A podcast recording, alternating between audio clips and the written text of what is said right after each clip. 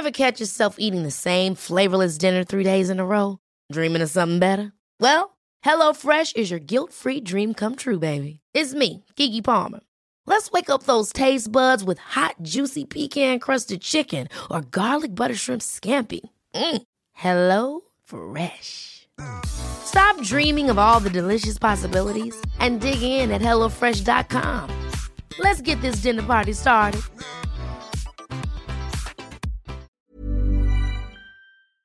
Se van acercando las vacaciones y si tienes un bebé en casa, seguro que te preocupa cómo organizar sus comidas durante los viajes, los días de playa o las salidas a la montaña. Una opción cómoda y muy socorrida son los potitos de Nutriben, porque saben cuánto te preocupa dar a tu bebé tarritos nutritivos y con todas las garantías. Los potitos se preparan aquí en España con los mejores ingredientes, como frutas, verduras, carnes o pescados, y solo emplean aceite de oliva virgen extra. Esos ingredientes tal cual se trituran, cocinan y se envasan al vacío para su correcta conservación. Y ya sabes que igual de importantes son los ingredientes que lleva un alimento como los que no lleva. Los potitos de Nutriben son tarritos que no contienen sal, azúcares añadidos, almidón, colorantes, conservantes, gluten o aceite de palma. Recuerda que los únicos potitos son de Nutriben. Gracias a Nutriben y a su marca Potitos por apoyar los buenos contenidos en este podcast.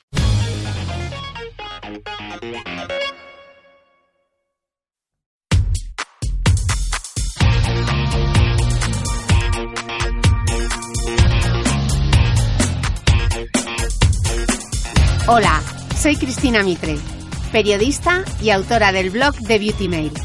Bienvenidos a mi podcast, donde todas las semanas charlaré con los mejores expertos de la cosmética, la nutrición, el fitness y el bienestar, para que te sientas bien y te veas mejor. Según el último estudio de cosmética y cuidado masculino de la revista Men's Health, un 54% de los hombres dedica entre 11 y 30 minutos al cuidado personal. Y lo que más les preocupa son las ojeras, las bolsas y las arrugas. El 66% se cambiaría si pudiese la tripa. Y horror, solo un 23% usa protector solar cuando hace deporte. Un último apunte. Los solteros de 34 años son quienes más temen la caída del cabello. Así que con los datos en la mano he ido a ver a la doctora Mercedes Sainz de Santa María, quien dirige la unidad de dermoestética masculina de la Clínica Dermatológica Internacional de Madrid, para hablar de cómo se debe cuidar un hombre, porque sí, este podcast también lo escuchan chicos y porque nosotras también influimos en sus decisiones de compra. Y este es el momento en el que la teleidiota que habita en mí se acuerda de este anuncio.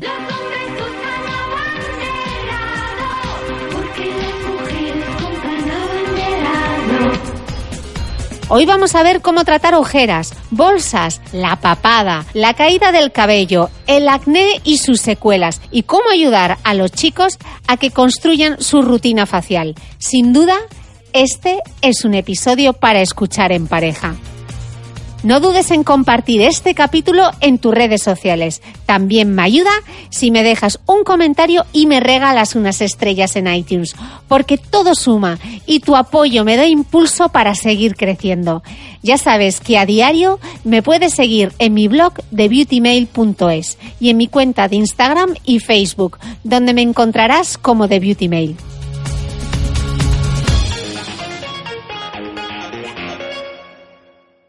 Bueno, y del asiento del avión de Lisboa a Madrid, aterrizada en la Clínica Dermatológica Internacional, y no sabéis qué pedazo de clínica ha montado el doctor Ricardo Ruiz eh, aquí en el centro de Madrid, en la calle Villamagna 8. O sea, totalmente espectacular, me he dado una vuelta, hay un auditorio, a ver si el doctor me invita en otra ocasión y podemos hacer alguna cosa por aquí, porque la clínica es un espectáculo. Y tengo la suerte de que me haya recibido la doctora Mercedes Sainz de Santa María, porque hoy este podcast va dedicado a ellos, a todos esos oyentes, a todos esos chicos que sé que estáis al otro lado, eh, que me seguís en redes sociales, que seguís el blog y que me habéis pedido un episodio específico dedicado para vosotros, pues aquí está. Y también este episodio va a ser muy útil para todas vosotras para evitar que vuestros chicos os roben las cremas para poder explicarles cómo se tienen que cuidar, porque no olvidemos que el 90% de las compras las hacemos nosotras, las mujeres, y también para ellos. Así que hoy vamos a ver las claves eh, con la doctora Mercedes Sáenz de Santa María. Vamos a ver las claves en concreto de cómo es la piel del hombre, cómo se tiene que cuidar. Eh, la doctora es médico estético y ella es eh, la directora de la Unidad Especial de Dermoestética Masculina. Así que, doctora, bienvenida. Muchísimas gracias por hacerme este huequito. Encantada de estar contigo, así que resolveremos todas las dudas. Muchísimas gracias. Lo primero de todo, que siempre digo, que no se puede empezar la casa por el tejado. ¿Cómo es la piel de un hombre? Pues la piel de un hombre es totalmente distinta a la de una mujer, no tiene nada que ver. Eh, ya iremos viendo cuáles son las características, pero lógicamente está influida por eh, todas esas hormonas y ese predominio de hormonas masculinas, los andrógenos, testosterona y demás, que son los que hacen que esas características sean tan diferentes. Eh, a grandes rasgos, la piel del hombre es mucho más gruesa, tiene una epidermis y un estrato córneo mucho más grueso. Es la epidermis es la capa más, la capa más, superficial, más, externa de la piel, eso es. tiene un grosor aproximadamente de un 20% más que el de las mujeres, o sea que es bastante la diferencia. Y además es una piel eh, mucho más grasa, con más producción de sebo. Tiene mucho más número de glándulas sebáceas y por tanto produce más sebo. Por eso se ve más brillante, con una textura diferente, ¿vale? Em, al haber además más sebo, el pH de la piel también es un poco diferente, es un pH más bajo, un poco más ácido que el de las mujeres. Lo cual porque el nuestro es como un 5.5, 1.6. Está un poquito por debajo que el de la mujer. Y eso, ese pH más bajo supone, por ejemplo, estoy pensando, yo ya me estoy adelantando, ¿no? Pues el retinol, el glicólico, la vitamina C y todo este, este tipo de activos, ¿tendrán que ser formulados específicos para la piel del hombre? O... Sí, es una piel que le hace ser un poquito más resistente tanto a las agresiones externas como a los tratamientos. Mm. Entonces hay que ser una pizca más agresivos en ese sentido en las pieles de los varones, de, forma general. Luego hay que individualizar en cada caso. Claro, y luego además eh, pienso, eh, aquellos que se afeitan a diario, eso es. Eh, claro, es una agresión diaria y continua y constante a la piel que también exponen la piel, eh, me imagino que serán pieles también grasas, pero también muy sensibles. Muy sensibles. Hay mucha patología específica en ese sentido, como tú decías. Lógicamente tienen más número de folículos pilosos con un vello mucho más potente por, por la acción de los andrógenos. Entonces, esa, ese afeitado diario constante de, de, la zona, pues favorece mucho las dermatitis atópicas, seborreicas, foliculitis de la barba. O sea, hay muchas patologías específicas de esa zona que, que necesitan un tratamiento, lógicamente, específico para mm. ello. Estábamos diciendo que la piel del hombre le afectan mucho las hormonas, o sea que nosotras no somos las únicas que estamos dominadas por los estrógenos. mucho menos. Ellos también eh, tienen su tema con la testosterona y me imagino que la testosterona y el tener mayor número de glándulas sebáceas hace que su piel sea más grasa y por tanto más propensa al acné que la piel de una mujer o no. Mm, en cuanto a la incidencia de acné, es similar en varones y en mujeres, pero sí que es verdad que cuando aparece en el hombre suele ser más agresivo. ¿Vale?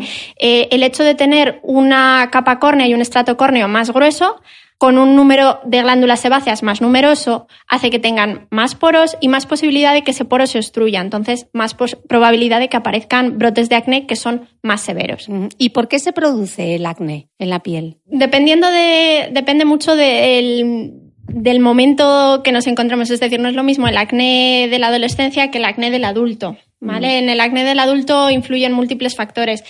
Es verdad que parte se debe al influjo hormonal, pero también el estrés, la dieta, la alimentación, los hábitos, los hábitos en cuanto a cosmética, limpieza también influyen mucho en que, en que esa piel no, se, no la estamos ayudando a renovarse, el poro se obstruye y directamente empiezan a aparecer comedones y, y, brotes de acné. Y una duda, porque hablamos mucho del acné de la mujer en la etapa adulta, ¿los hombres también pueden tener acné en la etapa adulta o no es tan habitual? Sí, por supuesto, los hombres también pueden tener acné en la, etapa adulta, muchas veces también favorecido por foliculitis o pequeñas reacciones en la zona de la barba y pueden tener el acné que, como hemos visto, es, tiende a ser más severo. Eh, yo he oído a algún dermatólogo decir que tener acné ahora mismo es un delito. No sé si compartes no sé si compartes esa opinión. Totalmente. Tener acné hoy en día no, no debería de estar permitido. hay un montón de tratamientos desde el más suave hasta el más potente que permiten tener una piel limpia, sana y sin acné. O sea que no, no debemos de dejar que, ese acné siga ahí y evolucione. Así que cualquier oyente que tenga, por ejemplo, un hijo adolescente con un problema de acné, ¿qué es lo primero que recomendaríamos? Lo primero que venga al dermatólogo, que le valoren y empezar progresivamente con distintos escalones de tratamiento, dependiendo, hay que individualizarlo en función de cada paciente, de su edad, de su característica de su, de su grado de acné, pero siempre, lógicamente, empezar con medidas de limpieza, esfoliantes, que ayuden a recambiar y a que no se vaya a quedar esa capa córnea ahí acumulada y a partir de ahí distintos estadios de tratamiento. Tenemos desde antibióticos tópicos, antibióticos vía oral, por ejemplo la doxiciclina, hasta la isotretinoína, que mm. sería el tratamiento mm, en este sentido más potente, pero que es súper efectivo. Y ya que estamos hablando de ella, eh, comentémoslo. Este es el Rakután de toda la, de toda la vida, que tenían la que había un laboratorio farmacéutico que tenía la patente, ahora ya se ha terminado la patente y hay muchos otros laboratorios que hacen este medicamento. ¿Qué hace este medicamento? La isotretinoína es un, es un derivado de, de la vitamina A que esa nos gusta mucho, que el retinol nos gusta mucho, chicas, la vitamina A. pues es un derivado de la vitamina A bastante potente. Em, que lo que nos permite hoy en día, además, lo utilizamos a dosis mucho más, más pequeñas y más bajas que el antiguo Roacutan, o sea que los efectos secundarios están mucho más disminuidos y más controlados, que nos permite tratar el acné desde dentro y lo elimina en un 85-90% de los casos. Funciona fenomenal. Eh, hay que vigilar los efectos secundarios, eso sí que es verdad que necesita un seguimiento por parte del dermatólogo, pero a partir de ahí es un tratamiento muy seguro. ¿Por qué ha tenido tan.? Porque uno lo mete en internet y, claro, uno se mete en Google y en Google uno encuentra de todo. ¿Y por qué ha tenido tan mala fama y todavía hay quien tiene miedo a utilizarlo? Bueno, como ocurre con muchos, con muchos fármacos a lo largo de la historia de la medicina, hemos ido aprendiendo mucho a base de, utilizarlo y de ver pacientes y de ver más y más pacientes. Entonces, antiguamente se utilizaban dosis muy altas, con lo cual los efectos secundarios eran mucho más probables y más importantes. Ahora las dosis son muy bajitas, nos permiten controlar el acné exactamente igual de bien, pero controlamos muy bien los efectos secundarios que son prácticamente inexistentes, salvo algún detalle. Y ojo, que esto hay que hacerlo siempre bajo prescripción médica. O siempre. Sea, nadie se ponga a tomar Dercutan o Isdiven, ¿no? Que son los nombres. Eso es. El Flexresan, eh, por cuenta y asunto propio, porque esto tiene que seguir un seguimiento, porque sí que tiene algunos efectos secundarios y creo que son, entre otras cosas, eh, hay que tener cuidado con el sol, se queda en las mucosas, puede elevar los lípidos y los triglicéridos, entonces el alcohol, hay que tener mucho cuidado. Cuéntenos, cuéntanos un poco, doctora, esos efectos secundarios para que la gente sepa que en el 85-90% de los casos el acné desaparece, pero que hay que hay, que, eh, hay que seguirlo.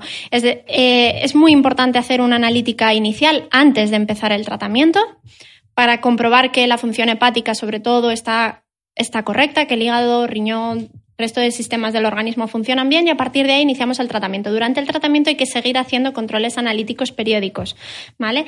El efecto más importante y con el que hay que tener cuidado con la isotretinoína, sobre todo que no eleven enzimas hepáticas, que no haya una gran elevación de los lípidos, triglicéridos y demás, que en su caso cualquiera de estas alteraciones sería reversible, habría simplemente que bajar la dosis o suspender el tratamiento y se controlarían, ¿vale? Pero a partir de ahí el resto de efectos secundarios son muy leves y totalmente tolerables. Lo más importante y lo que aparece en prácticamente todos los pacientes es sequedad de piel y mucosas.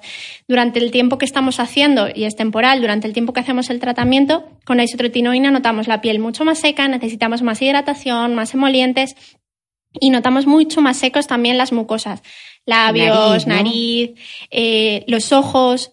Normalmente estos pacientes necesitan de vez en cuando lágrimas artificiales. Y si llevas lentillas, por ejemplo, igual no las soportas muy bien, ¿no? Probablemente no las soportes a lo mejor tantas horas o en periodos tan prolongados, necesites más lágrimas artificiales, pero tampoco es una contraindicación que que uses lentillas estando tomando isotretinoína. Y, y, una pregunta, ya sé que esto va de hombres, pero ya sabéis que yo tengo fijación con la vagina.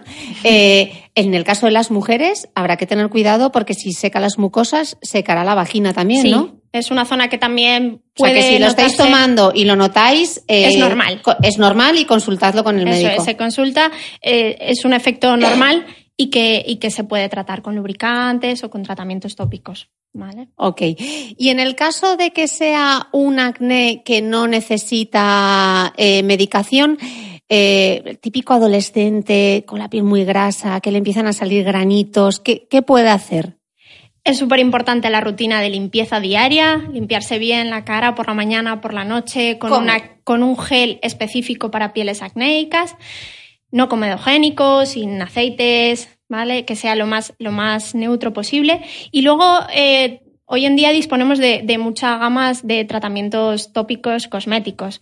Eh, nosotros trabajamos también con una cosmética personalizada, con Universe Skin, que nos permite hacer un serum personalizado dependiendo de las características de la piel del paciente. Es decir, en un paciente que tenemos un acné leve, nos va a ayudar mucho a controlarlo. Utilizamos eh, principios activos puros que mezclamos como en una fórmula magistral en el momento de la consulta y que podemos eh, ayudarnos, por ejemplo, de un ácido salicílico, que es muy específico para o que eso puede ser ingredientes que también la gente puede buscar en, sus tratamientos. Ácido salicílico. sulfato de zinc, lactopéptidos, son principios activos que ayudan a controlar un acné leve. Ok, eh, que esos también son en el caso del hombre, pero en el caso de una mujer que tenga acné también. Igual. Y en el tema de la protección solar, que, hemos dicho, claro, que el, problema de esta medicación es que es fotosensibilizante, o sea, eh, nos pueden salir manchas, hay que protegerse el cáncer de piel, etcétera. Claro, como es una piel tan grasa, ¿qué tipo de protector solar iría mejor? ¿Un filtro físico, un filtro químico, una combinación de ambos?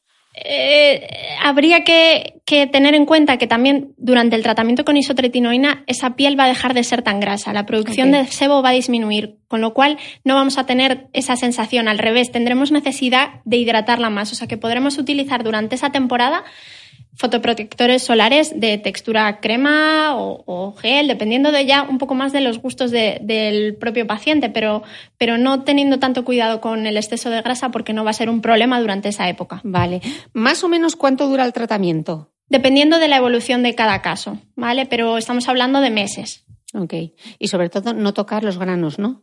Por supuesto no tocarlo si queremos evitar las marcas posteriores, que eso ya necesitaríamos un tratamiento específico para ello, pero es fundamental no tocarlos. Vale, y desafortunadamente hay mucha gente que tiene muchas marcas provocadas por el acné, pero ahora hay toda una batería de, productos y de tratamientos que pueden ayudar a, remitirlas, ¿no? ¿Cuáles son exactamente los que mejor funcionan y, cómo funcionan? Eso es. Em, las marcas de acné hay que partir de la base de que es un, es una secuela que cuesta eliminar. Es decir, eliminarlas al 100% va a ser muy difícil, sino imposible. al final, ¿no? De la piel Eso es, es una cicatriz y en algunos casos bastante profundas y muy evidentes. Entonces, eliminarlas al 100% va a ser prácticamente imposible, pero conseguimos mejorarlas dependiendo de los casos de entre un 50 y 80% en apariencia. Hay esperanza. Eso es. Hay, hay esperanza, hay tratamientos que lo mejoran y lo ideal es siempre combinarlos. Mm. Eh, nosotros comenzamos normalmente con la aplicación de láser de CO2 fraccionado, que dependiendo de la gravedad de las, de las cicatrices, eh, vamos a establecer un número de sesiones. ¿Qué diferencia hay entre un CO2 fraccionado y un diodo o ¿Qué, tiene en concreto el CO2 fraccionado que sea tan específico para tratar esto? Dependiendo, hay un montón de tipos de láser. Cada uno, dependiendo de la longitud de onda en la que, en la que está disparando, va a ser específico para una cosa. Entonces, eh, los láseres, por ejemplo, de 85, 855 nanómetros, pues específico, es la alejandrita, pues mm, tratan pelo, tratan tal, manchas oscuras. Entonces, dependiendo de esa frecuencia, vamos a tener un efecto. En el caso del CO2 fraccionado, lo que hace es un láser semiablativo que va a ir eliminando capas de la piel. Ablativo es como que es folia, ¿no? Cuando decimos ablativo, ¿no? Este es un semiablativo, ya no se utiliza el láser de CO2 ablativo de hace unos cuantos años que era muy agresivo que y que tenía que hacían aquellos peelings que no podías que tenías que estar de baja al menos durante una semana, 10 días sin salir de casa, o sea, eran realmente muy agresivos, entonces ahora utilizamos unos que son semiablativos. Eh, tienen un periodo post-tratamiento mucho más cómodo, el paciente puede seguir haciendo su vida diaria, se puede maquillar directamente después del tratamiento, o sea que son o sea, que te haces la sesión y puedes incorporarte sí sin problema. Teniendo cuidado con la protección solar y todo eso puedes incorporarte a tu vida. Eh, utilizamos anestesia tópica un crema tipo EMLA y con eso se, se tolera muy bien ¿vale? no, hace falta ningún otro tipo de anestesia. Y ese es el específico, ¿no? O sea, ni luz pulsada, ni, o sea, láser, Para cicatrices. cualquiera que vaya, porque claro, esto luego pasa que te dicen, no, es que he ido a un centro y me han recomendado, o sea, quedaros con esta palabra, tiene que ser un láser CO2 fraccionado, ¿no? Eso es. El resto, la mejoría va a ser prácticamente inexistente, no van a mm. notar un cambio de verdad. Tiene que ser un láser tan importante como el CO2 fraccionado. Eh, normalmente, además, lo, lo compaginamos con un tratamiento de retinoides entre las sesiones para seguir esfoliando y seguir barriendo capas de la piel y ser más efectivos. Y si tenemos alguna cicatriz que después del láser CO2 era más profunda, más persistente y se sigue notando, ayudamos con infiltraciones de ácido hialurónico. Y una pregunta antes de entrar en el ácido hialurónico. El tema de los retinoides. ¿Es un, es un, el, retinoide, eh, o sea, la vitamina A que dais es de prescripción médica o, o puede ser un retirides o una. Podría ser un, un ácido retinoico de, venta en farmacia. De farmacia, eso es. Sí, sí, sí. Dependiendo de la zona en la que estemos hablando de las cicatrices y tal, habría que tener cuidado y de la época del año en qué concentración lo estamos utilizando, pero mm con precaución del protector solar siempre a diario no habría problema. Porque para alguien que, imagínate, que no se quiere hacer o no puede hacerse el láser CO2 fraccionado, pero quiere mejorar el, aspecto de esas marcas, ¿qué cosméticos o qué principios activos debería buscar en sus cremas? Siempre el retinol. Mm. Tendré un ácido retinoico o un retinol en el caso de que lo prefiera más suave. Eh, funcionan muy bien los, los ácidos retinoicos de, de Zoo de la marca de Zo o Valle. Eh, dependiendo del objetivo que vayamos a buscar, lo tenemos en distintas concentraciones, desde 0,25 hasta un 1%, y en función de esa concentración vamos a cambiar también la pauta de tratamiento, es decir, vamos a empezar utilizándolo una vez a la semana, comprobando Esto es importante para evitar sorpresas luego. Sí, porque parece que es una crema que, que, bueno, que tiene un principio activo, pero hay que tener en cuenta que son muy potentes, entonces hay que empezar despacio ver tolerancia. Progresión. Progresión. Como dice Gemma Herrerías, eh, eh, tolerancia según progresión o progresión según tolerancia. Progresión según tolerancia, Gemma, que me había liado. Progresión según tolerancia. Eso vamos. No todas las noches me lo he hecho todo, venga, bien de retinol, no. Poco a poco. hay que ir poquito a, a poquito, ¿vale? Y con eso mejoraremos cualquier tipo de cicatriz, marcas de acné, el poro, arruguitas finas. O sea, eso es el, ácido retinoico nos va a ayudar a hacer una especie de peeling que va a mejorar el aspecto general de la piel. Ok, y estábamos hablando de otro principio activo que quien me sigue sabe que yo soy la loca del ácido hialurónico, que cualquier cosa que tenga ácido hialurónico ahí me lo pongo. Eh, para esas marcas de acné estábamos diciendo inyecciones o infiltraciones de ácido hialurónico. ¿Cómo funciona? ¿Qué es lo que hace? El ácido hialurónico Em, en este caso, eh, bueno, es una molécula sintetizada en el laboratorio, pero que, es exactamente igual que el ácido hialurónico que nosotros tenemos en nuestro organismo, con lo cual estamos dando un aporte extra. El ácido hialurónico lo que hace fundamentalmente es captar agua. Es una molécula que nos ayuda a hidratar muchísimo la piel y a regenerar, activa la producción de colágeno y de elastina. Por eso, en cicatrices que nos hayan quedado que sean un poquito más resistentes, persistentes, más profundas, el ácido hialurónico nos puede ayudar a regenerar y a reponer esa pequeña falta de volumen. Lo que pasa es que ese ácido hialurónico se reabsorbe, ¿no? Habría que volver, o sea, si nos hacemos estas inyecciones para rellenar un poco esos hoyuelos que ha dejado cada cuánto hay que repetirlas. El ácido hialurónico, como tú bien dices, va a desaparecer, o sea, es una sustancia que igual que nosotros fabricamos, degradamos y también el, el, hialurónico que estamos inyectando. Pero es verdad que el, el efecto que produce es de aumento de colágeno, de elastina y de fibroblastos, eso es un efecto que, que, está ahí, que eso no se va a destruir en principio. Entonces, habría que renovarlo eh, dependiendo del hialurónico y de las cicatrices, pero unas tres, cuatro veces al año, dependiendo del caso. Y cuando los dermatólogos decís eh, ácido hialurónico reticulado, ¿eso qué quiere decir? Eso ya es es un, eh, un, tipo de procesamiento que lleva la molécula de ácido hialurónico. ¿vale? Cuando hablamos de reticulación estamos hablando como un entrecruzamiento de las moléculas que le dan densidad y, cohesividad. Entonces es un hialurónico que no solo está hidratando, sino que está aportando volumen. ¿vale? Ese es el hialurónico que dependiendo del grado de reticulación utilizamos para rellenar. Rellenarlo. ¿vale? Desde labio, narices, nariz, labios, pérdida de volumen. Eso es, surco nasogeniano, reposición de la zona balar, de todo el pómulo Es un hialurónico totalmente diferente. Pero este no, es el volumen. Que este no es el que se usa para rellenar. Para, eh, cuando utilizamos cicatrices de acné, estamos inyectando el hialurónico muy superficial, con lo cual no, no nos podemos permitir utilizar un hialurónico muy reticulado. Vale, y el, eh, aquel que no se pueda permitir las inyecciones de, de, hialurónico, igual que tampoco igual podía hacer el láser y estamos recomendando el retinol, ¿serían la cosmética con ácido hialurónico interesante para este tipo de pieles o no? Sería interesante hasta el punto de que, bueno, es un, es un principio activo que ayuda mucho a hidratar y tal, pero como cosmética no va a ayudar a mejorar las cicatrices de acné no llega a, hacer ese efecto relleno, ¿no? No. Lástima. bueno, estábamos diciendo que la piel del hombre era muy diferente a la de la mujer porque era más resistente por todo el tema hormonal, etcétera. Entonces yo me pregunto, ¿va a ser que ellos van a envejecer mejor que nosotras o no? Envejecen diferente.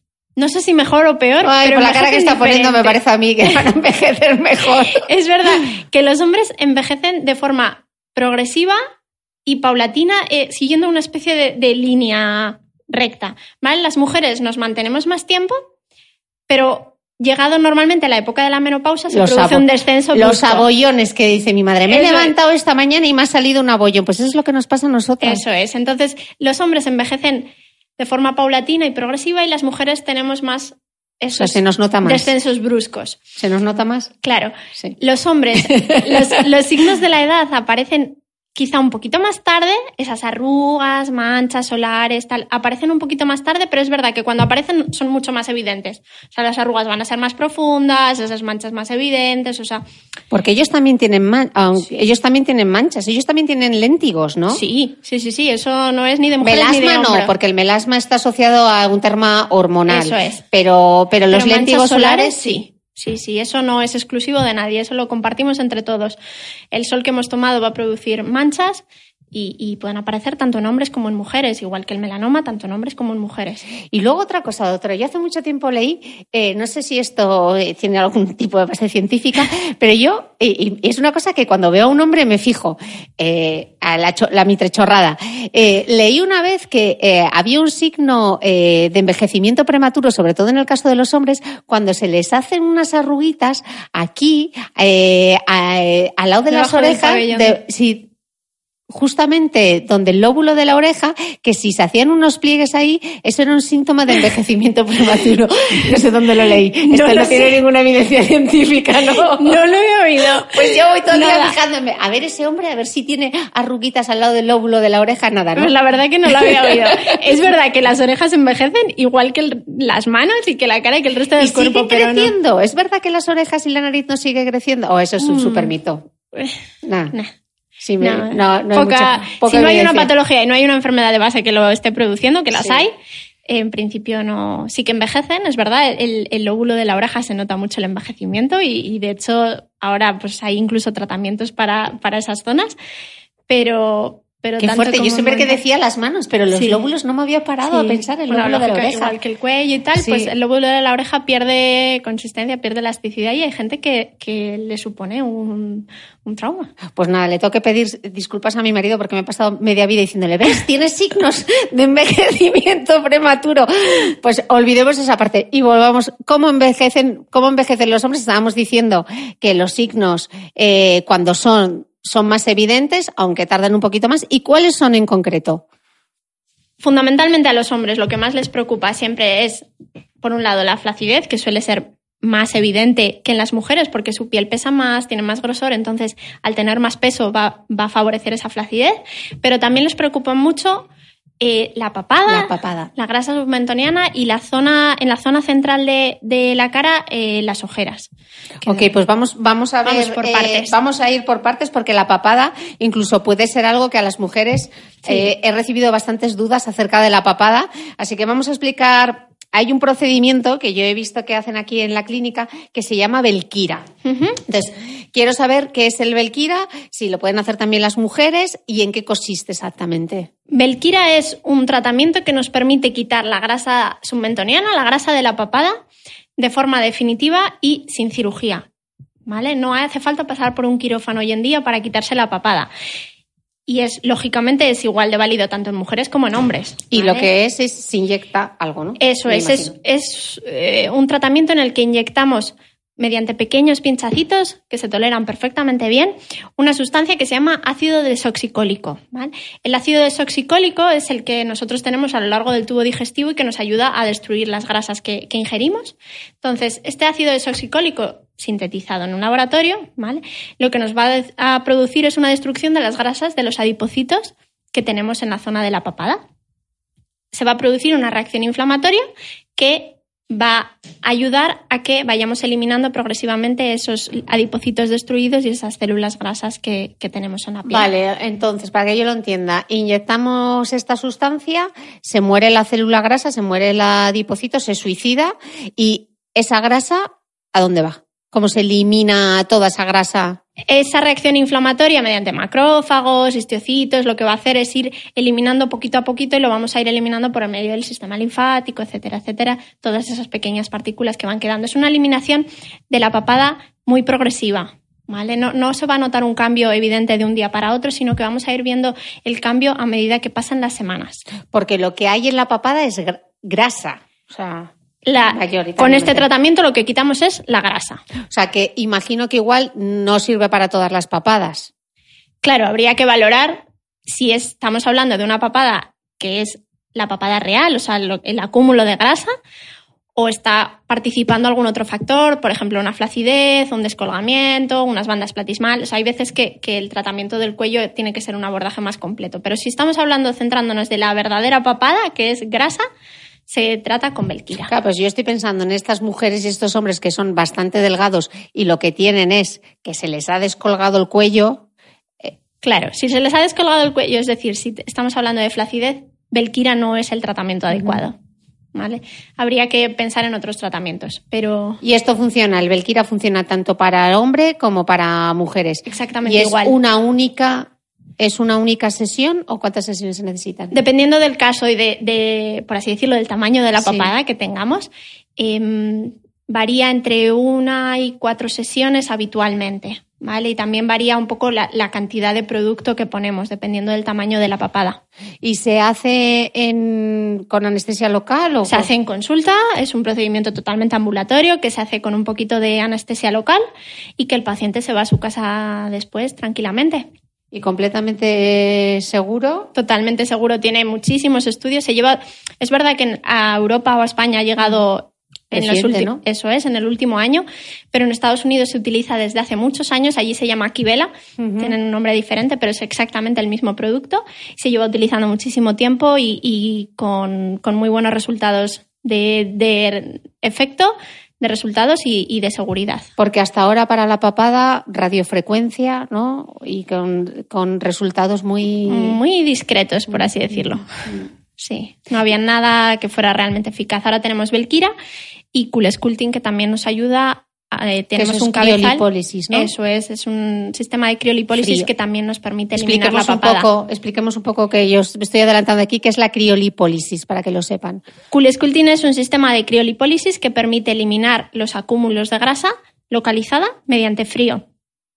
Eh, antes la utilizábamos solamente en corporal, pues para el abdomen, flancos, que es una cosa que también preocupa mucho a los hombres, ese Michelin en la zona de los flancos y tal. Y ahora, en los últimos meses, pues han incorporado un aplicador que nos permite también tratar la zona de, la papada. Mm. Lo que pasa es que yo he visto vídeos de cómo funciona y te sale como una especie de masa sólida, no sé, me parece bastante, no sé si prefiero más lo de inyectarme que la papada aplicar ahí el frío, que ya sé que es todo por anestesia, pero te sale como un bultito. El sistema en cualquier zona del cuerpo, pues lo que hace inicialmente es un pequeño, una pequeña succión, ¿no? Claro, para separar la grasa del calor que le está aportando el cuerpo desde dentro. Entonces, esa succión lo va a enfriar y es verdad que cuando justo, justo cuando quitas el aplicador sí que se ve la zona pues un poquito eritematosa, con esa forma típica del aplicador, pero eso va a desaparecer, es totalmente transitorio. Luego os pondré en las notas del podcast, estará, por supuesto, en el blog, en thebeautymail.es, tendréis todas las notas. Pondré el link eh, al vídeo para que veáis cómo, para que veáis cómo funciona y podáis tener toda, todas las dudas resueltas. Ever catch yourself eating the same flavorless dinner three days in a row? Dreaming of something better? Well, HelloFresh is your guilt-free dream come true, baby. It's me, Kiki Palmer. Let's wake up those taste buds with hot, juicy pecan-crusted chicken or garlic butter shrimp scampi. Mm. Hello Fresh. Stop dreaming of all the delicious possibilities and dig in at HelloFresh.com. Let's get this dinner party started.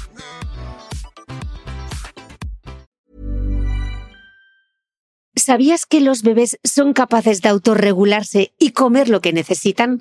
Hasta el primer año, la leche ha de ser su alimento principal, bien sea lactancia materna o artificial, y poco a poco podrán ir probando diferentes texturas y alimentos. Ahora, con buena temperatura, a todos nos gusta salir más de casa, y en verano pasamos mucho tiempo fuera, en la playa, la montaña o recorriendo el mundo. Si tienes un bebé que ya ha empezado con la alimentación complementaria, para esos momentos puedes contar con los diferentes tarritos que ofrece Potitos. Hay recetas para bebés desde 4 y 6 meses y solo llevan ingredientes como frutas, verduras, carnes o pescados que se trituran y se envasan tal cual. Los potitos de Nutriben son tarritos seguros, fáciles de conservar y transportar, ya que no necesitan refrigeración, tan solo mantenerse en un lugar fresco. Se calientan en microondas o al baño María, sin conservantes ni azúcares añadidos. Gracias a Nutriben y a su marca Potitos por ser nuestro mecenas del mes.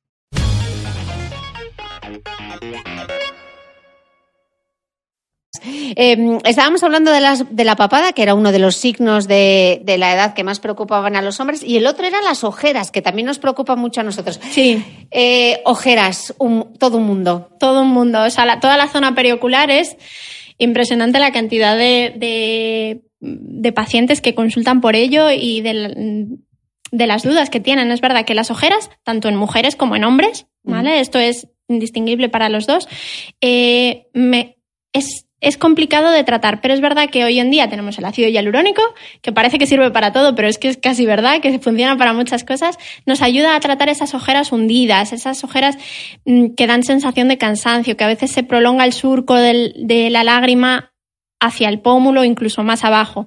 Ese ácido hialurónico, en este caso reticulado, ¿vale? Que nos va a ayudar a rellenar, va a mejorar muchísimo el aspecto de la zona de la ojera. Si queremos tratar otras cosas, que hay veces que se confunden con la ojera, tendríamos que pensar en otros tratamientos, en pequeñas arruguitas, pues ya irnos hacia la toxina botulínica. Si tenemos bolsas, normalmente no se va a tratar con ácido hialurónico, vamos a irnos... Todo lo contrario, ¿no? Eso es, porque el hialurónico va a retener agua y va a empeorar esas bolsas. Podemos centrarnos en hacer un pequeño tratamiento con Ultherapy, que a veces funciona, o directamente pensar en una blefaroplastia, que es una intervención mínima, que se hace muy rápido y que tiene un post muy rápido. Claro, porque no es lo mismo una bolsa de grasa eso es. Que una bolsa de retención de, líquidos. O sea, pues la típica bolsa que tú te levantas por la mañana, la de líquidos, para que a ver si lo explico bien, doctora, ¿eh? si no me corrige. Eh, la de líquidos, tú te levantas por la mañana y tienes los ojos que tienes dos bolsas del Mercadona colgándote y a media mañana, milagrosamente, aquello desaparece. Entonces, eso es una... Esas de líquidos. Esas son de líquidos. en cambio, las de grasa, drenaje linfático, eso es. Pasa al mediodía, pasa la tarde... Y no hay manera. Y no hay manera. Entonces, por ejemplo, para las de líquidos, si no queremos recurrir... ¿Hay algo que funcione medianamente bien? De forma definitiva, no. ¿Vale? Podemos siempre ayudar con un drenaje linfático manual, con pequeños masajes, pues vasoconstricción, es decir, aplicar frío local, y esto nos va a ayudar, pero lógicamente no son tratamientos definitivos, pero es que no, es muy difícil de controlar. Sin embargo, la de grasa sí que ahí podemos meternos en el quirófano, se quita una blefaroplastia, se hace vía transconjuntival, no quedan cicatrices, se extrae ese pequeño, esa pequeña bolsita de grasa y la zona queda perfecta. ¿Y hay algún ingrediente cosmético que realmente sea eficaz para tratar esas bolsas de líquido? Esas bolsas, para tratar la zona de, periocular, zona de ojeras, con un poquito de bolsa, con un poquito de arrugas, esa típica ojera o esa zona que tiene un poquito de todo, eh, funciona bastante bien eh, los serum y los contornos de ojos que tienen de MAE. ¿vale? Es un principio activo que nos ayuda a tensar. Eso es, que nos ayuda a tensar, que se utiliza también a nivel facial, pero que en el contorno de ojos nos funciona, nos funciona muy bien. Es un tratamiento para, para la flacidez y para la tensión. Entonces, en esas bolsitas que se ven pequeñas arruguitas, un poquito de bolsa, pues como tratamiento cosmético, lógicamente, algo nos va a ayudar. Vale, o sea que realmente para tratar las que son más de surco. Hundidas, esa ojera profunda, que es muy típica de los varones, hundida, profunda. Queda ojo de triste también. Queda como de cansado, de tristeza, es el ácido hialurónico. Y también para las mujeres, ¿no? Aunque es menos habitual ese tipo de ojera en la mujer. No suele ser tan acentuada, pero, pero igualmente frecuente. Las mujeres también tenemos muchas ojeras. Y las que son muy oscuras, la que igual no hay tanto surco, pero es una ojera que parece ser celoso panda, oscura, es de color, que se, que se trasluce la vena de abajo, es, ¿esas qué solución tienen? Eso habría que valorarlo de forma más individualizada, porque hay veces que es un color oscuro por hiperpigmentación y habría que pasar al campo de los despigmentantes, que mm. algo ayudan. O si tenemos un componente vascular, como tú decías, en ese caso sí que tenemos el láser vascular, el láser UV que nos ayuda a cerrar esos pequeños vasitos que le dan un componente más, no tan oscuro violáceo, sino más rojizo. Mm. Y una duda eh, respecto a la protección solar en la zona de las ojeras. Súper importante. ¿Podemos aplicar cualquier tipo de filtro o hay que tener cuidado que solo sean filtros físicos? Es, eh, lo más importante es que protejamos del sol la zona porque la piel es mucho más fina, más delicada y más sensible a las quemaduras solares. Entonces, em, luego ya lo que es la textura y tal, poco en preferencias. Pero bueno, no hace falta que sea muy grasa. echártelo bien también sí, en que el sea un Sí, con cuidado de que, no, que, no, entre. que no entre dentro del ojo, pero... El párpado no, o sea, solamente la ojera y sin pegarse al lagrimal, que nos conocemos, que luego ahí, ¿eh? como ha dicho la Mitre en el podcast, que hay que ponerse protector solar en todo el ojo. Eso es. ok. Em, hemos dicho que a los hombres le preocupa la papada, que le preocupa las ojeras, pero no hemos dicho la mayor preocupación masculina, que es la pérdida de pelo. Por supuesto, el pelo es el pelo es el number one y esto sí que tiene que ver mucho con el tema hormonal, ¿no? Y hereditario, también es un tema genético, ¿no? Sí. Cuando hablamos de alopecia es todo un mundo, o sea, hay más de 100 tipos de alopecia, pero normalmente la más común, la más frecuente, la que la mayoría de los varones tienen es la alopecia androgenética, mm. que depende un poco de la herencia, un poco del influjo hormonal y un poco de la, de la, de la edad y de la predisposición mm. propia. Entonces, eh, contra eso es muy difícil de luchar. Entonces, es extremadamente frecuente. Dicen que más del 95% de, los, de las personas mayores de 70 años, de los varones mayores de 70 años, van a tener esa alopecia androgenética, con lo cual no sé hasta qué punto es una enfermedad o una característica fisiológica normal del mm. hombre. que... Eh, pero como sé que os preocupa mucho, antes de entrar en materia, Sí que hay una cosa muy interesante que, discutí antes de empezar el podcast con la doctora, y hay muchos mitos alrededor de la caída del cabello, tanto para hombres como para mujeres. Entonces he elegido como los seis mitos más habituales respecto a la caída del cabello para que vosotras también podáis aprovecharlos. Y el primero es eh, la pregunta del millón, doctora. ¿Es malo lavarse el pelo todos los días? No, ni bueno ni malo. O sea, que uno, si tiene el pelo graso y necesita lavárselo todos los días, que se lo lave. Eso es. En cuanto a alopecia, no es ni bueno ni malo. Los champús, además, actualmente ya no dañan el cabello, no lo van a estropear, con lo cual ni bueno ni malo. O sea, que si tú necesitas, has ido al gimnasio y te quieres lavar el pelo, no tienes ningún problema, no se te va a caer el pelo por lavarte más el pelo. No. Vale. Este ya lo hemos tumbado. ¿Sirven para algo los champús anticaída? Cuando hablamos de alopecia, no. No tienen ningún efecto, pero ninguno y con total seguridad. Eh, nos pueden ayudar un poco a nivel cosmético, es decir, que el pelo se vea más brillante, que se vea un poquito mejor, pero tratar la alopecia, ni champús ni lociones consiguen tratarlo de forma efectiva porque... Ni porque, cosmética. Claro. Lo que, lo que tenemos con la alopecia es un problema en el folículo piloso. Y eso está muy profundo. Ahí es imposible que llegue nada, ni un champú, ni, ni nada tópico, es imposible que hagan efecto. Entonces no tienen nada, nada de efecto los champús. Y la nutricosmética, todo este de pelo más fuerte, más sano, más brillante. Tiene cara de escéptica, que no la estáis viendo, pero yo le estoy viendo la cara y tiene cara de escéptica. La nutricosmética nos va a servir solamente en una alopecia en la que hayamos visto que hay un déficit vitamínico o de algún tipo de suplemento. en ese caso, sí, si hay un déficit, lo reponemos con nutricosmética y la alopecia va a mejorar. Sobre todo es muy importante la ferritina también, no solo en, varones, sino también en mujeres. Cuando hay un déficit de ferritina, cuando está sobre todo por debajo de 50. Hierro. Eso es. La ferritina son los, las reservas de hierro de nuestro organismo. Cuando esas reservas bajan, es una causa muy frecuente de alopecia, quizá más en las mujeres que en los hombres en este caso, por temas de la regla, las pérdidas de sangre y tal, hacen que las reservas de ferritina bajen más rápido. Pero es, un, es una causa tratable y, que mejora mm, drásticamente mm. cuando, cuando la reponemos. Y luego el típico ataque de pánico de es que estoy, se me está cayendo el pelo. Más allá, o sea, 100 cabellos al día podemos perder. Es lo normal. Es lo normal, ¿no? Que nadie se asuste eh, si pierde. Hay que preocuparse, ¿no? Cuando empieza a clarear, ¿no? Cuando vemos. Cuando vemos pérdida de densidad, vemos una cena que empieza, lo que tú dices, a clarear, que se empieza a ver el cuero cabelludo más de lo que se veía antes, ahí igual ya es momento de consultar y de ver si hay algún, algún tratamiento efectivo. Y consultamos con el dermatólogo porque el dermatólogo es tricólogo, es experto también en cabello, ¿no? El especialista en pelo, el tricólogo, suele ser un dermatólogo, ¿vale? Ok, otro mito. Em, ¿Los productos de fijación pueden provocar la caída del cabello? Tampoco influye. nada, ni la laca, ni la podemos echarnos laca, gomina. Ni laca, gominas, eh, espumas, tintes, incluso estamos hablando que, van a actuar eh, no llegan al folículo piloso, entonces no, no, van a estropear en ese sentido el crecimiento del pelo ni van a interrumpir en el proceso, o sea que no hay problema. No hay problema. Eh, ¿Es malo cepillarse el pelo cuando hay un problema de caída? No es malo cepillárselo, pero sí que es recomendable no cepillarlo cuando está, cuando está mojado, cuando está húmedo, ¿vale? Porque el cepillado es mucho más traumático y vas a producir la rotura incluso la caída excesiva del cabello. Y entonces, cuando salimos de la ducha, ¿qué hacemos?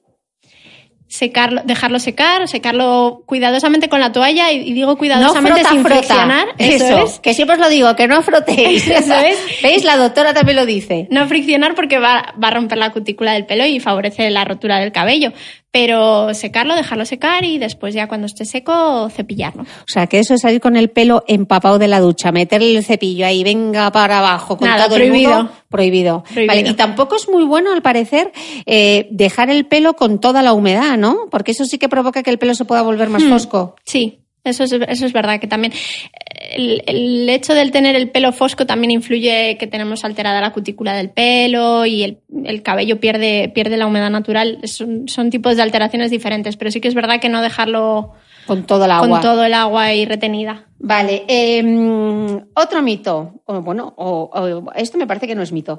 ¿Cuál es la relación entre el cabello graso y la calvicie? ¿Pelo pues graso y calvicie? En este caso sí que hay cierta relación. El pelo graso suele ser graso porque tiene un influjo hormonal y ese mismo influjo hormonal de andrógenos es el que favorece la caída del cabello y, la calvicie futura. Entonces, no es que sea la causa una cosa de la otra, pero dependen de los mismos factores. Ok, pues este no era mito. Eh, tenía aquí la nutricosmética, pero ya, ya, lo, hemos, contestado. Eh, ¿Y cómo influye, por ejemplo, el tabaco y el estrés en el cabello? ¿Tienen alguna... Son un factor favorecedor de, la pérdida del cabello. Tanto el estrés, tanto en mujeres como en hombres, y el tabaco hacen que, el efluvio, es decir, que la caída del cabello se potencie un poquito más y se acelere, con lo cual mm. habría que evitarlo. Así que antes de plantearos un trasplante capilar, eh, dejar de, fumar. Dejar de fumar. Em, y al último mito, que este está súper arregado. Si me corto el pelo, ¿crecerá más? No. Eso también es un claro no. no. No. Cortar el pelo, tampoco estamos actuando sobre la raíz y el folículo piloso, con lo cual el pelo va a seguir creciendo al ritmo que tenía predeterminado de antes. No va a influir que lo cortemos más, menos, más a menudo. No influye para nada. Bueno, pues hemos tumbado algunos mitos y ahora sí que entramos a hablar un poco, chicos, de la alopecia androgenética masculina. Eh, y aquí es la parte de los tratamientos y donde viene, viene un poquito el lío. Por ejemplo, el minoxidil de aplicación tópica, que esto no hay que confundirlo, que yo lo confundo, yo la primera, con el aminexil. Sí, eso Entonces, ¿qué es una cosa y qué es otra? cuando estamos hablando de, alopecia androgenética, en tratamientos hay como distintos escalones, como en cualquier enfermedad. Entonces, empezamos por tratamientos tópicos. Minexil, minoxidil, perdón, o aminexil. Minoxidil es el principio activo, el fármaco, el que realmente es efectivo y el que pautamos los médicos, por así decirlo. El aminexil es una versión cosmética, ¿vale? Que tiene un efecto un poco más dudoso. Ya. Vamos, que no hay tanta evidencia científica como con el medicamento que es el minoxidil. y el minoxidil sí que es por prescripción médica, ¿no? Sí.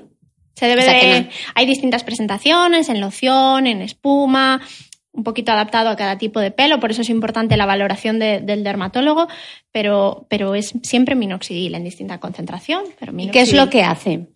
El minoxidil ayuda sobre todo a redensificar, a darle más grosor a esa fibra del cabello y a repoblar ligeramente. Cuando hablamos de alopecia androgenética, no de cualquier otro tipo de alopecia. Vale, ¿y un hombre cómo puede saber si tiene alopecia androgenética o sencillamente lo que tiene son unas pequeñas entradas? ¿Cómo sabe uno qué tipo de alopecia tiene? La valoración del dermatólogo es fundamental, pero la alopecia androgenética es la típica, la que heredamos ya sea del padre o de la madre, no tiene por qué ser siempre heredada del padre, pero es esa, esa pérdida de cabello de la zona anterior y superior, la zona eh, frontoparietal, que empezamos a ver que el pelo es más fino, se va cayendo, empiezan las entradas y luego ya van perdiendo pelo, sobre todo en la zona occipital, la, coronilla la Coronilla. ¿vale? Esto se debe a que eh, los folículos pilosos de, esta zona del cuero cabelludo son mucho más sensibles a los andrógenos. No es que tengan más andrógenos, tienen los, los mismos niveles, que el resto de hombres, pero en estos, en estos folículos son mucho más sensibles, entonces se produce la caída del pelo. Por eso en la zona occipital no se suele caer el pelo. En la nuca, en la parte de la nuca, los hombres normalmente tienen no ahí suelen un perderlo. No suelen perderlo y lo que pierden es la parte de arriba, empiezan con las mm. entradas, luego la coronilla. Eso es. No se sabe por qué, pero esas zonas del cuero cabelludo son mucho más sensibles al efecto de los andrógenos. Y como pasa con el acné, la alopecia ahora es muy tratable, ¿no? Sí, es muy tratable. Dependiendo de los tipos, luego hay tratamientos específicos, pero desde el minoxidil, pasando por el finasteride o la dutasterida, ¿vale? Que eso ya son tratamientos orales, en pastillas. De esos vamos a hablar ahora, porque hay un poco de controversia también. Con la medicación siempre sabemos que eh, hay controversia hay que, hay que especificar mucho qué es mito y qué es verdad. Exactamente. Pues vamos, vamos a ello. En los tratamientos que son orales, el finasteride famoso. Eso es. ¿Qué es? ¿Para qué se utiliza? ¿Qué efectos secundarios puede tener? ¿Es verdad eso de que provoca impotencia? No lo sé. Yo creo que no. no. El, finasteride y la dutasterida, que también se está utilizando mucho ahora, son unos antiandrógenos, ¿vale? Son unos inhibidores de, se llama la 5-alfa reductasa, que es una enzima que participa en el crecimiento del pelo. Entonces, funcionan eso como antiandrógenos, compensando el efecto de los andrógenos propios. Entonces, en tratamientos vía oral se hace un comprimido al día, tal, con todas esas indicaciones. Eh, notamos los efectos por lo menos a partir de los tres meses, es decir, no se nota el efecto al momento. Tenemos que esperar a que haya al menos un ciclo completo de crecimiento del pelo, que dura unos tres meses, para empezar a ver los efectos. Normalmente los tratamientos suelen ser de larga duración, sino crónicos, con ¿Tienes que estar tomando esto toda tu vida? Sí, porque normalmente cuando se abandona el tratamiento eh, hay muchas veces que la alopecia vuelve a aparecer y los efectos que beneficiosos que habíamos conseguido hay veces que se pierdan. Entonces suele ser un tratamiento que hay que mantener. Pero que no hay problema porque las dosis, igual que con la isotretinoína, las dosis que utilizamos hoy en día de finasterida y de dutasterida son mucho más bajas que las que se utilizaban allá por antaño. Entonces, eh, los efectos secundarios son muy escasos. Es un tratamiento que se tolera perfectamente. ¿Y lo de la impotencia es, es mito? No, es un mito es un mito. Hoy en día con, los, con las dosis que se utilizan de finasteride no, no se produce impotencia. Pero uno tiene que ir al médico a que le prescriban, o sea, no se puede comprar. Lógicamente, no, no, no. Esto tiene que ser de prescripción médica y tiene que tener un seguimiento, lógicamente. O sea, que podemos combinar eh, la medicación oral con el tratamiento tópico y ya. Normalmente es eso lo que se utiliza combinaciones de tratamientos. Vale, y una vez que se nos ha caído ya el pelo, podemos pensar en un trasplante, mm. ¿vale? Siempre se puede pensar en un trasplante capilar. Si tenemos una zona que puede ser susceptible de ser donante, por ejemplo la zona occipital y tal, pues podemos valorar un trasplante capilar, que eso sí que va a ser un tratamiento en principio definitivo. Y luego todos estos tratamientos tipo el plasma rico en plaquetas, el láser, todo ese tipo de tratamientos funcionan o Em, en cuanto al plasma rico en plaquetas, en algunos tipos de alopecia concretos, vamos a explicar un poco, porque estoy dando por hecho que todo el mundo sabe qué es el plasma rico en plaquetas. ¿Qué es el plasma rico en plaquetas y para qué se utiliza? Em, lo que hacemos con, con ese procedimiento es extraer la fracción de nuestra propia sangre rica en plaquetas, es decir, se hace una analítica, una extracción sanguínea, se extrae una determinada cantidad de sangre, se centrifuga, se separan las distintas eh, fracciones celulares que hay dentro de la sangre y extraemos la que nos conviene, ¿vale? Este plasma rico en plaquetas es rico, por tanto, en muchos factores de crecimiento. Es decir, son sustancias que nos van a ayudar a la regeneración celular. Que esto se usa para, sentido. para muchísimas cosas, para la cara, para las rodillas. Eh, Hoy en medicina el plasma rico en plaquetas se utiliza en prácticamente todos los, todas las especialidades y todos los ámbitos.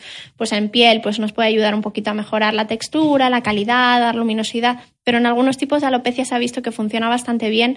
Alopecias areatas y tal puede llegar a incluso repoblar un poquito la zona. Ok. Em, hay un tema que me interesa hablar mucho, eh, aunque los hombres están haciendo bastante, bastante Botox, y de hecho eh, os diré que el Botox hay más de 40 millones de entradas en Google con la palabra Botox, o sea que imaginaros, debe ser uno de los términos más buscados. Botox es el nombre comercial de la toxina botulínica. Em, Haremos un episodio especial sobre el Botox, pero me gustaría hablar hoy en concreto de el Botox para la sudoración, que eso es un tema que también al que recurren muchos hombres y también muchísimas mujeres y que explicásemos un poco el Botox para tratar la hiperhidrosis, que no es otra cosa que es cuando sudamos en exceso, ¿no? Cuando empapamos eh, la camisa, que nos sudan las manos, que nos sudan muchísimo los pies, que es un problema eh, para cuanto a relaciones en cuanto a relaciones sociales pues es un gran problema para, para muchas personas. Entonces, bueno, hay una solución buenísima que es el Botox y, y me gustaría que la doctora nos contase un poco, eh, primero, por qué se da ese exceso de sudoración, por qué los hombres suelen sudar mucho más que las, las que las mujeres y cómo puede ayudar esta técnica. Pues eh, eso es, Cristina, lo que tú decías, la hiperhidrosis es un exceso de producción de sudor de las glándulas sudoríporas, que puede afectar tanto a hombres como a mujeres más o menos, pero igual. Se, se calcula que más o menos el 3% de toda la población puede tener hiperhidrosis, que dependiendo de las características y del tipo de vida que cada uno tenga, puede llegar a ser un problema social bastante importante que cause bastante trauma. Entonces, eh, hay distintos tipos. existe una hiperhidrosis primaria, es decir, una hiperhidrosis que no tiene una causa que lo justifique. ¿Vale? Y existen hiperhidrosis secundarias a otras enfermedades, problemas de tiroides, de diabetes, etcétera, que también lo producen. Entonces, aparte de mm, desodorantes o medidas locales que podamos utilizar, el tratamiento, hay dos tratamientos estrellas, por así decirlo. Uno, el primero de ellos es la toxina botulínica, que se utiliza desde hace muchísimos años y para hidrosis también. Y de verdad, yo he conocido a gente eh, que tenía un problema de sudor horroroso. Y es muy eficaz. Se ha hecho el Botox y es súper eficaz, de verdad. Si tenéis un problema de sudoración excesiva, o sea, no estoy diciendo que sudéis un poquito, que es, o sea, es la forma en la que vuestro cuerpo regula la temperatura, pero si hay un problema de verdad de sudoración excesiva, no sufráis por, por eso, porque el no hay que sufrir. Es no hay que sufrir, es que el Botox funciona. Como el acné, no tienes por qué aguantarte con mm. el acné, hay tratamiento. Pues lo mismo para la hiperhidrosis.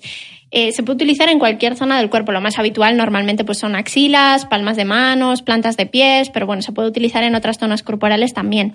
Eh, son pequeñas inyecciones que se puede utilizar o no anestesia tópica, pero que se hace en un momento en la consulta. Y el efecto viene a durar como unos ocho meses, una cosa así. ¿Y luego se repite? Eso es, luego habría que repetir otra vez el tratamiento y no hay, no, hay problema. Se lleva utilizando muchísimos años. Muchísimos años. Se utiliza, en medicina la toxina botulínica se ha utilizado desde hace muchísimo tiempo para, para enfermedades, por ejemplo, para el estrabismo en muchos niños, en parálisis musculares, a dosis mucho más altas. Las dosis que utilizamos a nivel estético, por así decirlo, para arrugas, para bruxismo, que también se utiliza el botos, o para hiperhidrosis son muy bajitas, no dan ningún tipo de problema ni de reacción, ni se crean anticuerpos, o sea, todo eso son mitos que puedes desmontar en otro en otro podcast sobre la toxina, pero hay que hacer un podcast completo sobre la toxina botulínica. Y luego había otra gran promesa que era el otro tratamiento, que era el Miradry, ¿no? ¿Qué es el Miradry? El Miradry es un sistema que nos permite tratar la hiperhidrosis a nivel axilar, de momento, solamente en las, axilas. y nos permite tratar la hiperhidrosis de forma definitiva. ¿Vale? o sea, que no es como el Botox que cada ocho meses hay que reaplicar la inyección. Esto es definitivo. Se hacen dos ¿Ah, sesiones y es definitivo. Es un sistema de microondas que lo que hace es destruir esas glándulas sudoríporas de la zona que vamos a tratar. Que no hay problema porque tratemos la zona axilar, es decir, estamos tratando el 2% de todas las glándulas sudoríporas que tenemos en el cuerpo. Lo que tú decías, para regular la temperatura tenemos glándulas más que de sobra en el resto del cuerpo. O sea que no hay problema porque se destruyen esas, esas zonas. Que podemos sudar por, cualquier, otra zona. Eso es. ¿Y por qué son en concreto las de las axilas las que más eh, sudor producen? Porque es una, zona, es una zona que tiene más concentración de glándulas y que eh, además tiene también una zona de glándulas apocrinas que producen el mal olor y tal, entonces, bueno, es una zona un poquito más propensa a la sudoración por, por mayor concentración sin más. Y de momento solo se puede utilizar entonces en las axilas. De momento si miradera y solo en En, en, las manos no se puede. No, ahí tendríamos que recurrir a la toxina botulínica. Y se hacen dos sesiones y es con anestesia, sin anestesia. con un poquito de anestesia, pero se aguanta fenomenal. Con anestesia tópica en crema. O sea que ni siquiera con inyección. No, nada. O sea que te puedes incorporar luego y causa reacción, algún efecto adverso. Nada, nada. Se hace vida normal, perfectamente después y sin problema. Vale, y lo que se hacía era quitar directamente las glándulas. Eso es un sistema de microondas que, que, destruye la glándula sudorípora exclusivamente. El resto de tejidos no, no, lo, no lo destruye ni lo va a alterar. Pues nada, se acabó el sudar en exceso. Bueno, ya vamos a tener que ir poniendo eh, el broche. Entonces quiero hacer como unas conclusiones eh, para que los chicos que nos escuchan y las mujeres que nos escuchan eh, ayuden, eh, puedan construir su propia, su propia rutina de, cuidado facial, ¿no? Entonces, creo que una de las mayores barreras para los hombres a la hora de utilizar la cosmética es que piensan que es primero un pringue y que les va a dar más grasa y más brillo a la piel. Entonces, ¿cómo solucionarlo? Efectivamente, el problema en, el caso de los varones es que son más perezosos, que parece que la rutina cosmética es algo solo de mujeres y hay que concienciar de que no, que, el cuidado de la piel es de todos y que los varones también se tienen que cuidar. Entonces, lo ideal en su caso es utilizar, sobre todo al comienzo, una rutina cosmética muy simple, muy simple, muy básica, con pocos pasos, porque si empezamos a utilizar muchos productos, al final no vamos a hacer ninguno. Entonces, cuantos menos, y más concretos, mejor. Es decir, el primero yo diría siempre, siempre el protector solar. Joder, doctora, estamos empezando por lo duro, ¿eh? por la parte difícil, pero, pero siempre que, lógicamente que nos Los años que me ha costado a mí convencer al man del pack que se echase crema, ahora ya a diario todos los días, protector solar. Claro. O sea que primer paso, protector solar, chicos, apuntad. Protector solar, sobre todo si vamos a exponernos o si vamos a salir a hacer deporte al exterior o vamos a estar al aire, pero también en la vida diaria, en la ciudad también hace falta. Protector solar. Em, ¿Qué más podemos utilizar siempre? Bueno, hablábamos al comienzo del ácido retinoico y el retinol, que en los varones también es muy útil y utilizarlo a lo mejor una o dos noches en semana para para mejorar esa textura y que la piel no se vea tan gruesa y tan grasa, ¿vale? Y además ellos como tienen la piel más resistente, suelen tolerar lo concentraciones suelen mejor, ¿no? Sí, y toleran concentraciones un poquito más altas o más frecuentemente. ¿Vale? Que también pues, podemos utilizar un retinol a concentración más bajita y usarlo todos los días para que no nos hagamos un lío de esta noche me tocaba este o el otro. ¿Vale? Y el resto de días, pues una crema hidratante normal, básica, sin, sin, demasiados principios activos. Sí que es verdad que en los varones les suele gustar más la textura tipo gel, ¿vale? Como hoy en día en, en, cuanto a galénica tenemos mil opciones, les suele gustar más tipo gel, que, que notan la piel menos grasa y con menos producción de sebo, pero eso ya es cuestión de gustos y de, y de probarlo. Y le añadimos un esfoliante. Hombre, eso ya sería lo perfecto. Para matrícula de honor. Eso sería para matrícula de honor. Sí, estaría fenomenal. Igual que en el caso de las mujeres, pues se recomienda una exfoliación suave una o dos veces por semana. Pues si lo hace el varón también, pues perfecto. Es muy fácil tener un esfoliante en la ducha y en el mismo tiempo que nos estamos enjabonando, pasamos un poquito de esfoliante. Y la limpieza, no hemos, hemos hablado del protector solar, de la hidratante. ¿Y la limpieza, cómo le decimos a un hombre que se limpie la piel? Lo ideal sería utilizar un jabón hipoalergénico que nos ayudase a limpiar, porque es verdad que los hombres habitualmente no se maquillan, pero, pero no estamos quitando solo el maquillaje con las limpiezas, estamos eliminando residuos, contaminación, polvo, mucha suciedad, y eso lo tiene que eliminar en el caso de la piel del varón también. O sea que yo le recomendaría, para, para los que quieren una cosa rapidita, a ver qué le parece a la doctora, eh, puede ser por la noche un agua micelar pasado con un disco, que aparte es súper agradable. Eh, luego podemos utilizar nuestro retinol, la crema que, que, vayamos a utilizar. Y recordad que si utilizáis retinol por la noche, por la mañana hay que ponerse protector solar. Súper importante. Sí, Por la mañana una hidratante tipo gel, el SPF y ya estamos listos. Y eh, por la mañana, si quisiésemos en la ducha volver a limpiar la piel, podemos utilizar un gel Un gel esfoliante un par de veces en semana, tampoco hace falta que sea diario. Que sea diario. Así que ya tenéis eh, vuestra rutina básica, así que olvidaros eh, de eso que los hombres solo utilizan aftershave, eh, colonia y, poco más. O sea que tampoco son muchísimos productos los que se estamos proponiendo y seguro que van a notar muchos cambios en la textura de su piel, mucho más revitalizada, más luminosa. mucho más bonita, más luminosa y van a estar más a gusto, además. Y os vais a dedicar unos minutos para vosotros, que eso yo creo que es eh, la maravilla de la cosmética. Dedicarse dos minutos de mimo antes de irse a la cama y también por la mañana. Así que, doctora, muchísimas gracias por esta super charla. Seguro que habrá alguna duda. Podéis dejar todos los comentarios en el post en thebeautymail.es, donde pondré todas las recomendaciones de la doctora, también su consulta para que podáis venir a consultar con ella todas esas dudas que, tengáis. Es además una experta en corporal, así que eh, no dudéis echar un ojo en la página web de la Clínica Dermatológica Internacional aquí en Madrid. Así que, doctora, millones de gracias. Muchísimas gracias a ti, Cristina. Encantada placer. Si te ha gustado este capítulo, no dudes en compartirlo en tus redes sociales. También me ayuda si me dejas un comentario y me regalas unas estrellas en iTunes, porque todo suma y tu apoyo me da impulso para seguir creciendo. Ya sabes que a diario me puedes seguir en mi blog de beautymail.es y en mi cuenta de Instagram y Facebook, donde me encontrarás como The Beauty Mail. Hasta el próximo domingo.